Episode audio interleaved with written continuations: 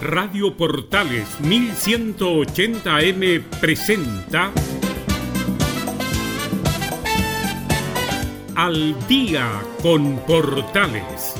Entrevistas, noticias y la mejor música. Conducen Claudio Quijada. Día viernes, víspera de un nuevo fin de semana y estamos como siempre al día en Portales a través de la señal 2 de la Primera de Chile. Les saluda Emilio Freixas. Un placer, un gusto, un agrado, un privilegio como suelo decirles de cuando en cuando. Estamos en día viernes 12 de junio de 2020 y por supuesto comenzamos la revisión de toda la actualidad que nos dejó esta jornada, no sin antes pasar por nuestra portada musical. causing utter devastation when we step into the place. And better believe that you can see we gonna rock and never stop it. Here we go again. Hit you with the flow again. Pick it up the second time around. We bring it on again. Shout it out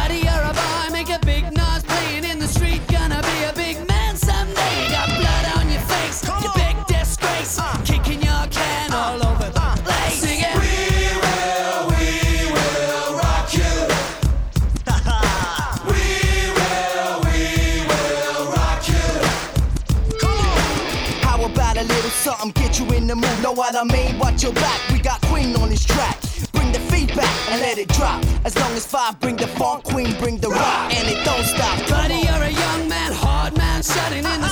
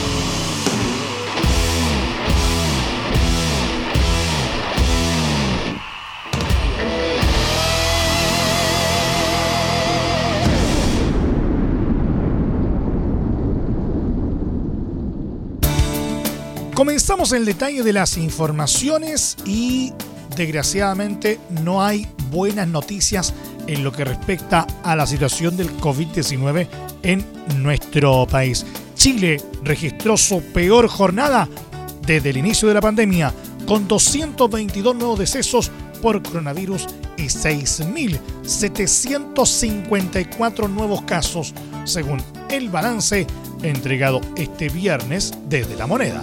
La información fue proporcionada por el Ministerio de Salud en base a las inscripciones de defunciones notificadas por el registro civil y no a aquellos pacientes que fallecieron en las últimas horas.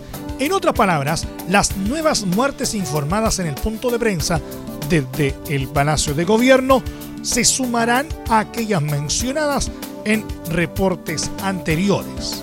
Así, el total de quienes han perdido la vida por COVID-19 se eleva a 2.870. En tanto, 160.846 personas se han contagiado por el virus en todo Chile.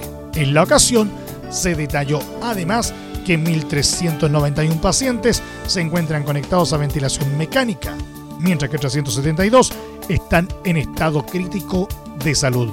A partir de este domingo y durante la próxima semana continuarán llegando ventiladores mecánicos y equipos de oxigenoterapia de alto flujo, dijo el subsecretario de redes asistenciales Arturo Zúñiga, quien estuvo encargado del balance.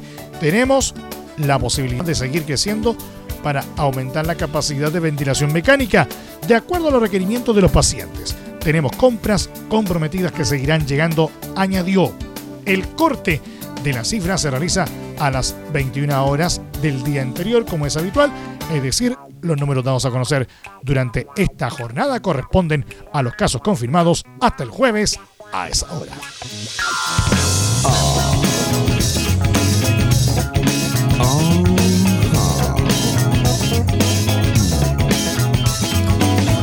Ese mamarrado come cacahuates, pide pizza ring, pero no invita a sus cuates. En su escuela le apodaban el come quesadillas, se comen los melones sin quitarle las semillas. Ese marranete se atora en el retrete, cada que lo veo es un apodo diferente. Se mira en el espejo, se pone consternado, se quita la playera, es un tamal mal amarrado. Cerdo, no me llames cerdo.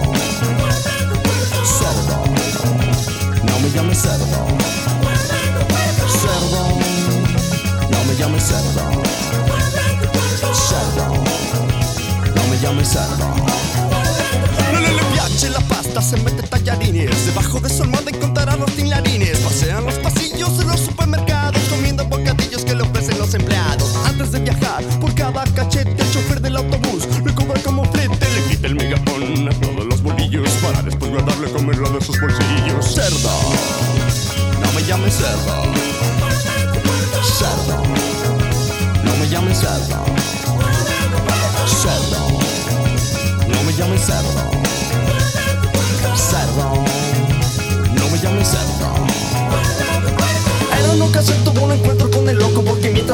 se pasaba le gritó cintura bachoco a causa de las memelas de los ricos pambazos. Este cerdo bofarrón tiene dos potentes brazos, al loco se lo echó con todos sus huesitos por la fuerza que le da millón y medio de gansitos. Sin embargo era feliz, feliz y muy tranquilo porque se seguía comiendo bocadillos de medio kilo. Le gustan submarinos, le gustan chocorroles, hace agujeritos para matar a los frijoles. Bacteria de Big Mac, bacteria de Mactocino, le llega a su casa dotación de ricolino. Cerdo, no me llames. Cerdo,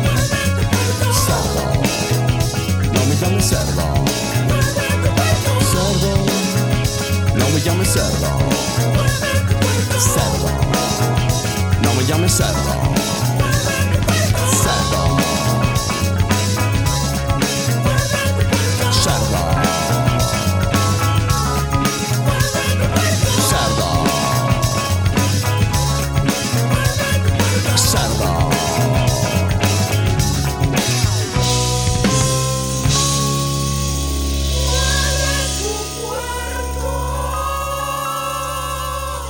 Quédese en casa, se lo decimos hasta el cansancio. Resulta que una investigación realizada por el Instituto Sistemas Complejos de Ingeniería ISCI de la Universidad de Chile, en conjunto con la Universidad de Stanford, determinó que a dos semanas de la cuarentena no ha disminuido la movilidad en Santiago con respecto a la primera semana. El estudio aseguró que la medida de confinamiento total para 38 comunas de la región metropolitana que hoy se incrementa a otras 5 más, tiene un impacto moderado en la reducción de la movilidad de la población. Desde su comienzo, el pasado 15 de mayo, los niveles de movilidad todavía no se reducen a los niveles esperados, especialmente en comunas de menores ingresos. Hoy más que nunca, después de casi cuatro semanas de cuarentena total y cuando los nuevos contagios siguen aumentando en algunas comunas y no decreciendo lo suficientemente rápido en otras, urge comprender las causas de la falta de adhesión a la cuarentena para generar las políticas públicas que puedan tener el mayor impacto en la reducción de los contagios, se mencionó en el estudio. De esta manera, reveló que en Santiago, desde la semana anterior a la cuarentena, la reducción de la movilidad se redujo en promedio del 31 al 34%. En varias comunas, sobre todo de menores ingresos, la reducción de movilidad todavía no supera el 30-40% se añadió. Usando los datos estadísticos proporcionados a través del uso de la infraestructura de telecomunicaciones, el equipo ISCI observó la evolución temporal de movilidad semana a semana en trayecto fuera del hogar, obteniendo una estimación de la reducción de movilidad en todas las comunas de Santiago. Es el caso de Huechuraba de entre un 36 a un 46%, en Maipú de entre un 23 a un 30%, Ñuñoa de entre un 34 a un 41% y Santiago de un 34 a un 37%. En promedio es de entre un 31 a un 34%. Sigue siendo fundamental comprender por qué la ciudadanía no adhiere a las cuarentenas de manera más estricta. Creemos que es imperativo mejorar la comunicación entre el gobierno y los ciudadanos acerca de la importancia de las cuarentenas para superar la crisis sanitaria que enfrenta el país, como también el apoyo del gobierno a poblaciones vulnerables, la disminución de trámites presenciales y de la brecha digital podrían ser medidas que también ayuden, concluyó el estudio. Estamos al día en Portales.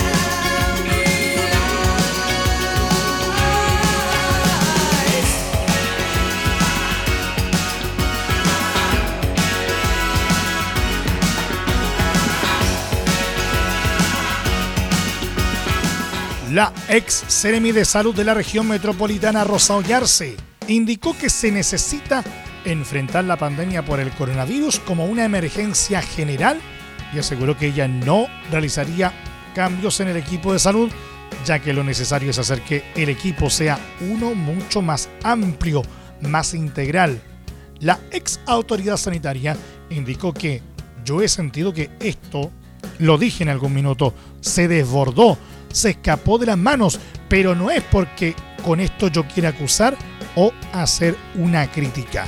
Simplemente es porque todos los chilenos no nos hemos responsabilizado de este problema, de esta tremenda emergencia que tenemos en el mundo, añadió Ollarse. Además indicó que tenemos que de una u otra manera ir enfrentando la situación como una emergencia general.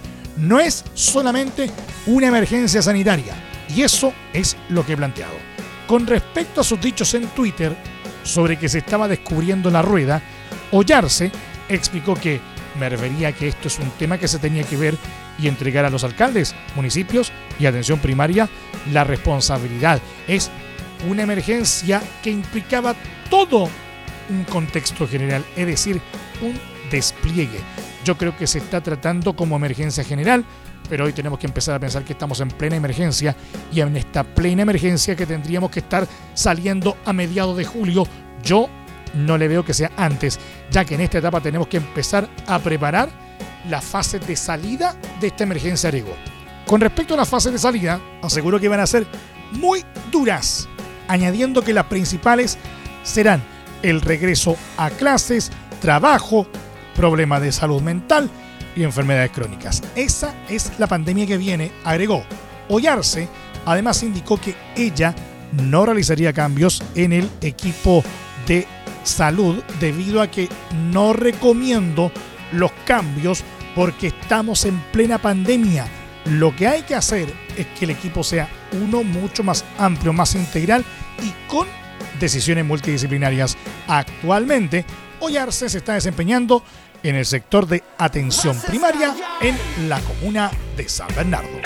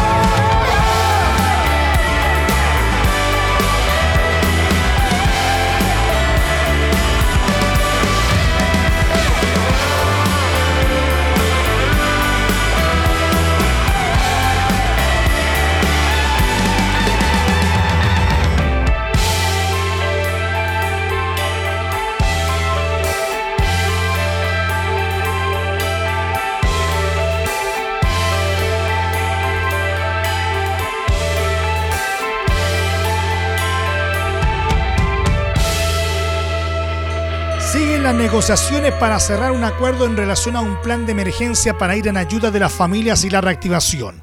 Esto en medio de la pandemia por COVID-19. En este contexto, seis partidos de oposición emitieron una declaración en conjunto donde catalogan como prioridad una nueva ley de ingresos para las familias. Esta última debe aprobarse a inicios de la próxima semana, abarcando a los hogares que pertenezcan al 80% más pobre y que no queden bajo la línea de la pobreza. Se estipula también que el ingreso de emergencia debe tener una vigencia de tres meses, junio, julio y agosto, prorrogables si las condiciones sanitarias así lo ameritan.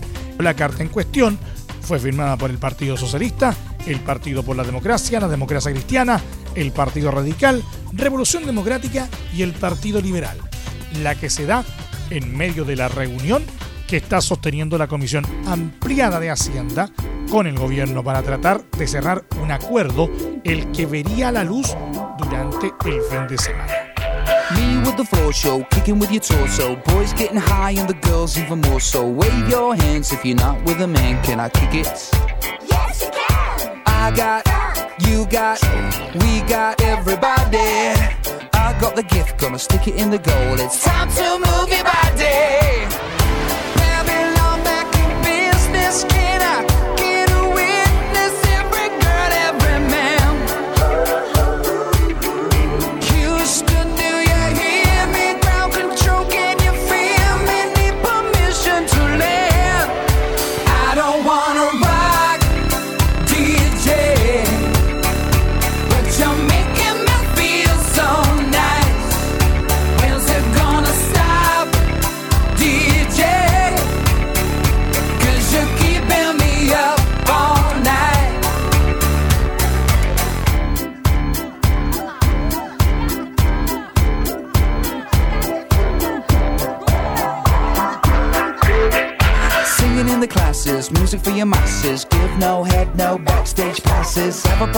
I'll be quite polite. But when I rock the mic, I rock the mic. You got no love, then you're with the wrong man. It's time to move your body. If you can't get a girl, but your best friend can, it's time to move your body. I don't wanna be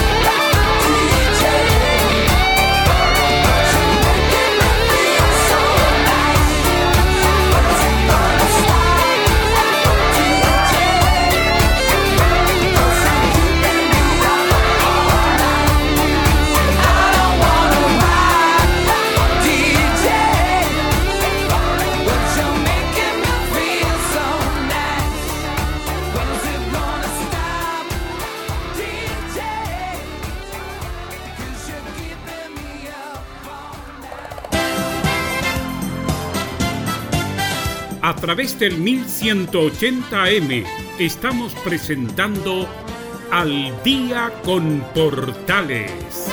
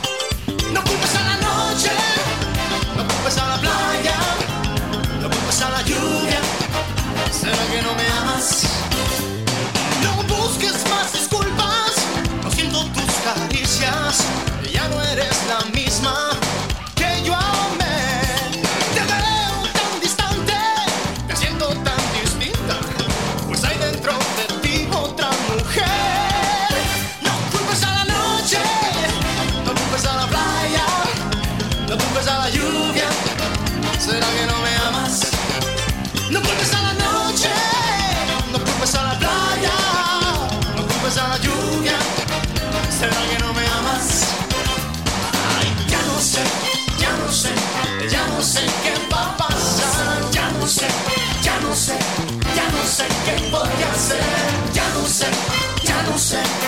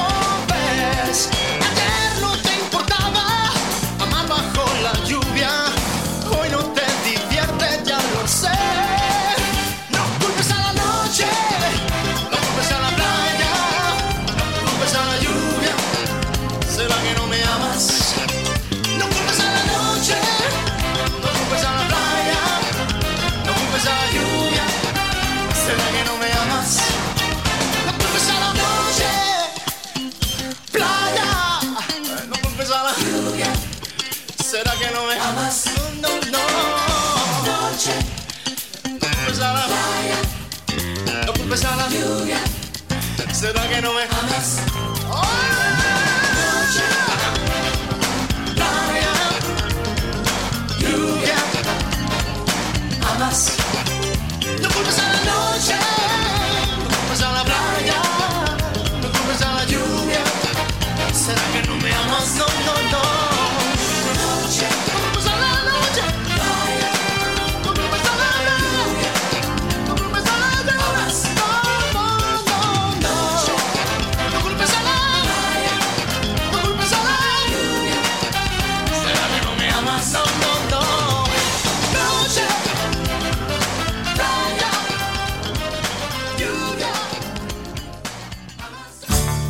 Mucha atención porque este dato es tremendamente importante. Desde la madrugada del lunes 15 de junio entrará en vigencia el nuevo permiso único colectivo para que los trabajadores de empresas esenciales puedan circular en zonas de cuarentena en horarios diurnos y de toque de queda. Se trata de una modificación que realizó el gobierno ante el bajo cumplimiento de las cuarentenas en la región metropolitana. A raíz de esta situación, los trabajadores de empresas de utilidad pública, seguridad y medios de comunicación ya no podrán desplazarse solo con su credencial y cédula de identidad, como sucedía hasta ahora. De esta manera, las empresas deberán obtener el permiso único colectivo a través de la página web de comisaría virtual, con la clave única o creando una cuenta de la compañía en la plataforma El permiso podrá solicitarse hasta para 500 trabajadores y tendrá una vigencia de 7 días. La subsecretaria de Prevención del Delito, Catherine Martorell, aseguró que este permiso individualiza al trabajador de tal manera que vamos a poder verificar si esa persona debe estar en aislamiento y también revisar el horario exacto en que va a realizar su labor. Además, comentó que se evitará que empresas que no son de rubros esenciales inscriban a sus trabajadores, ya que cada RUT de compañía será cotejado con el rubro que declara para verificar que sea esencial para el funcionamiento de la ciudad.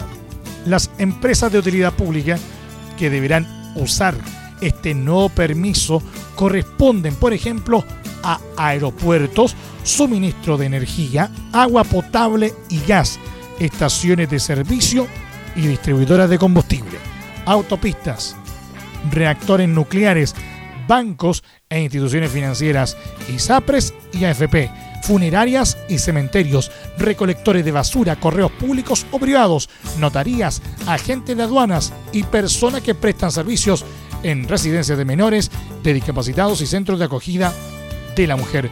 Asimismo se incluyen las empresas de seguridad privada y los medios de comunicación.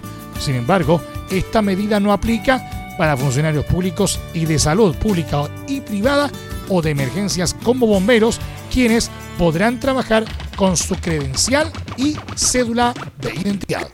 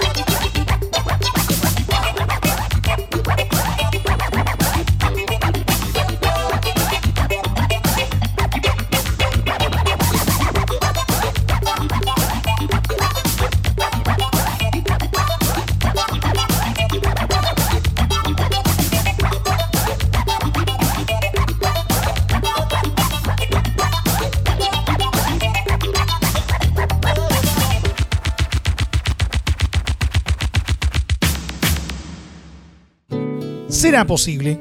El 15 de junio de 1920, tres hombres afroamericanos fueron linchados en Duluth, en el norte de Estados Unidos, acusados sin prueba de haber violado a una mujer blanca.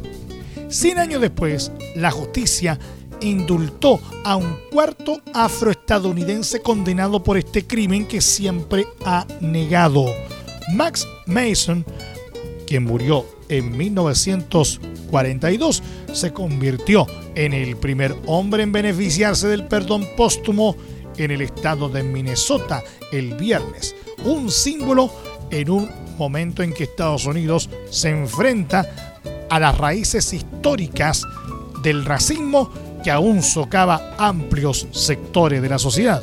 La solicitud de perdón había sido formulada mucho antes que un oficial de policía blanco de ese estado asfixiara a George Floyd el 25 de mayo en Minneapolis, provocando una gran ola de ira en todo el país, pero su resultado llega en el momento adecuado. Las últimas semanas nos han demostrado que necesitamos una mejor justicia en Minnesota. El perdón de Max Mason es un paso muy retrasado en esa dirección, dijo el abogado estatal Kit Ellison. El 14 de junio de 1920, una joven blanca, Irene Tusken, una, amiga, fueron a ver una actuación de circo en Duluth.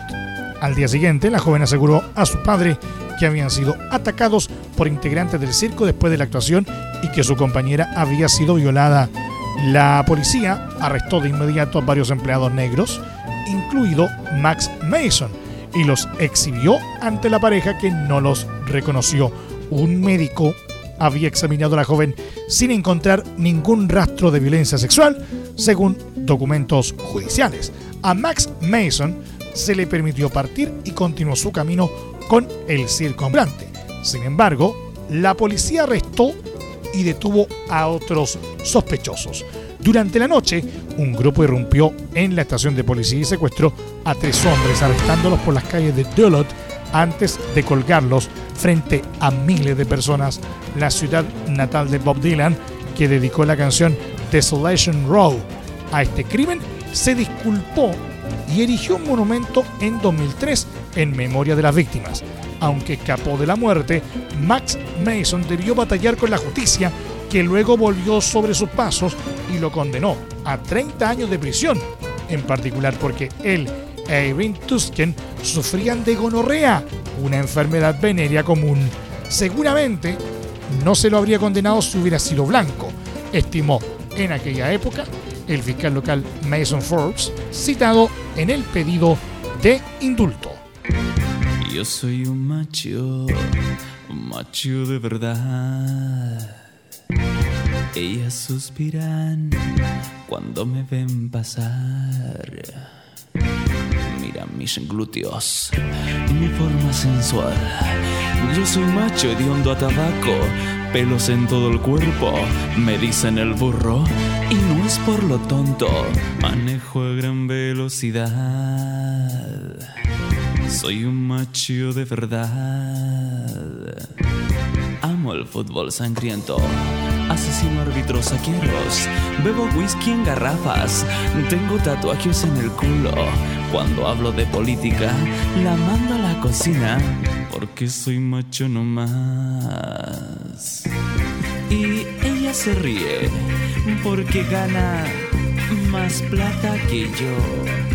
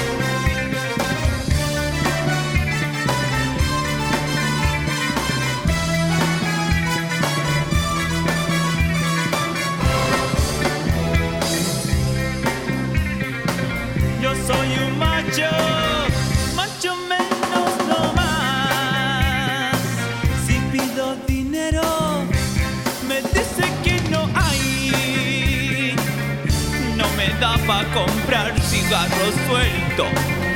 No me presta el autito, no me deja ir al estadio a ver la pichanga y mis amigos me molestan. No me dejan tranquilo y toda la culpa es de ella.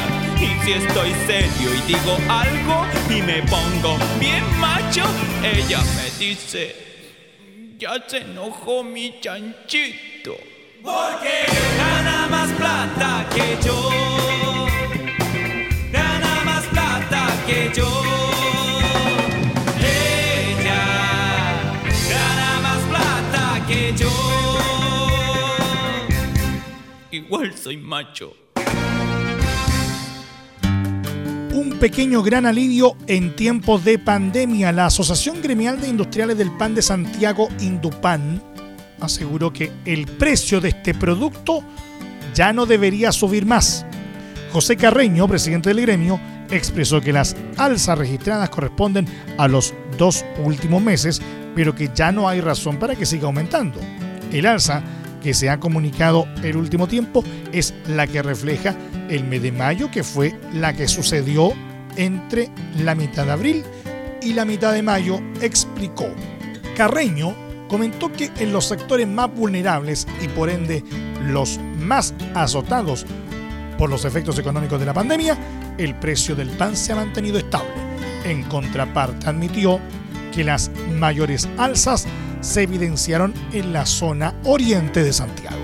La zona oriente generalmente tiene los valores más altos y en zonas más de la periferia las poblaciones generalmente están los precios más económicos por un asunto de densidad demográfica y por el uso del suelo sostuvo. Siempre en la zona oriente el costo del arriendo es más alto, puntualizó.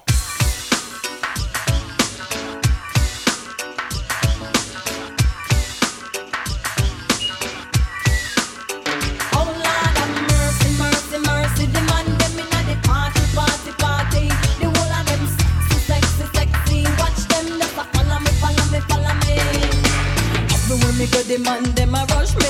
Yes, I wait for pretty boy, I want to love me. I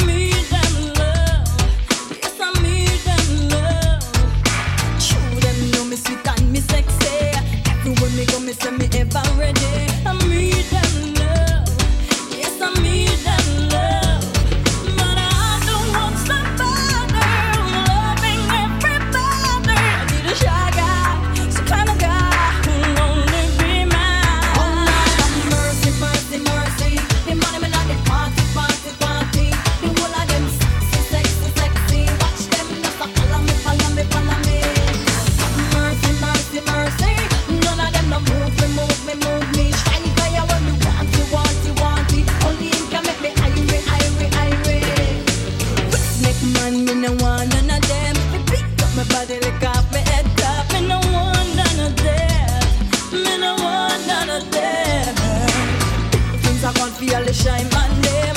Want you feel me lover, me want you to feel me friend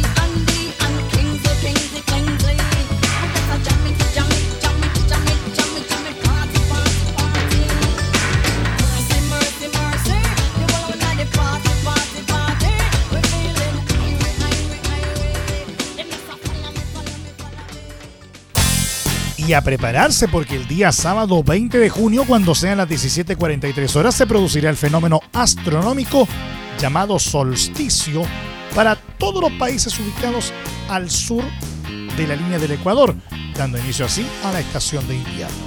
Así lo indicó Arturo Gómez, ex astrofotógrafo del Cerro Tololo, quien agregó que este será el momento en que el Sol alcanzará su máxima posición al norte del Ecuador, a más 23 grados con 27 minutos. Se producirá el día más corto con luz solar y la noche más larga del año, puntualizó.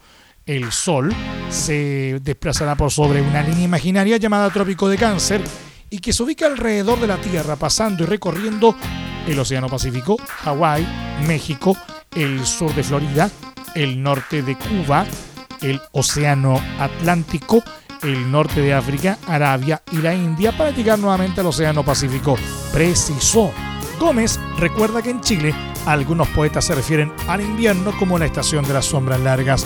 Esto debido a que por estar el sol tan al norte en el cielo, al mediodía, las sombras que se proyectan en el suelo son largas.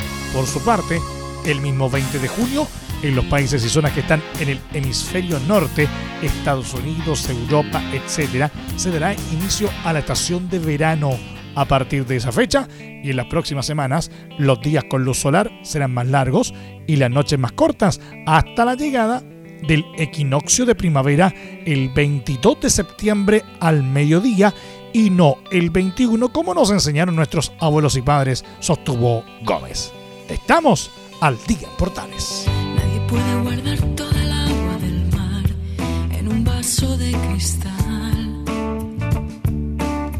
¿Cuántas gotas tienes que dejar caer hasta ver la marea crecer? ¿Cuántas veces te he hecho sonreír? Esta no es manera de vivir. ¿Cuántas lágrimas puedes guardar en tu vaso de cristal?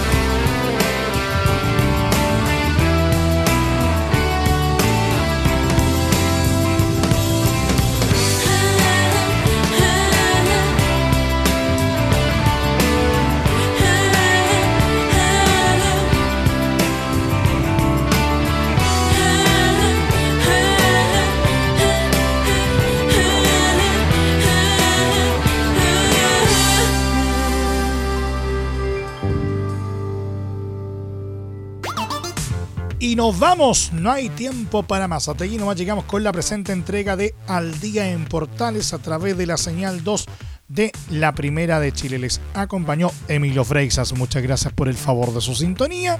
Como siempre les recordamos que la restricción vehicular para el día lunes, en este caso, día lunes 15 de junio de 2020, afectará a todos los vehículos catalíticos inscritos antes de septiembre de 2011, cuyas placas patentes terminen en los dígitos 6 y 7.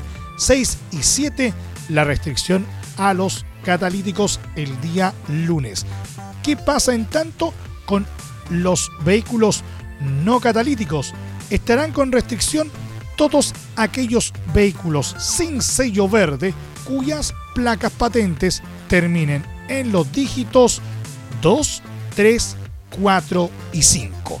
En ambos casos, la restricción aplica entre las 7.30 y las 21 horas. Les recordamos también que este programa se estrena como es habitual, de lunes a viernes en horario de 20 a 21 horas, con su respectiva repetición de martes a viernes en horario de 2 y media a 3 y media de la madrugada. A partir de este momento, este programa se encuentra disponible a través de nuestra plataforma de podcast en Spotify.